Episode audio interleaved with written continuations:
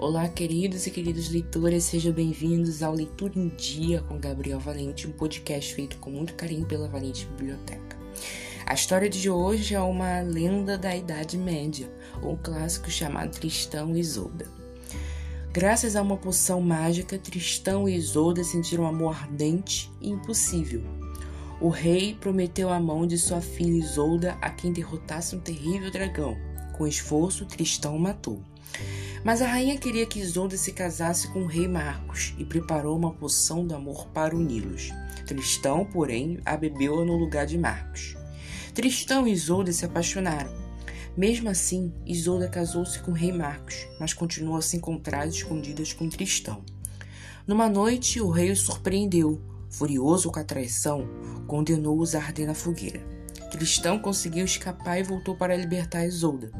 Depois de várias semanas na floresta, Tristão devolveu Isolda ao rei Marcos e exilou-se. Durante o combate, Tristão foi ferido com uma lança envenenada. Sentindo a morte aproximar-se, quis rever Isolda, única mulher que o amou. O mensageiro partiu em direção à Cornualha. O barco que trazia o mensageiro de volta exibia uma vela branca, indicando que a rainha estava a bordo.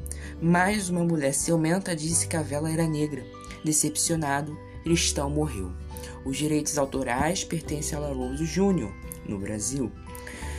Espero que vocês tenham gostado dessa contação de história. Se você quiser, segue a Valente Biblioteca nas redes sociais, no Instagram, arroba Valente Biblioteca, se inscreve no nosso canal no YouTube, Valente Biblioteca, e também acesse nosso site, valentebibliotecablog.wordpress.com. Tchau, tchau e até semana que vem.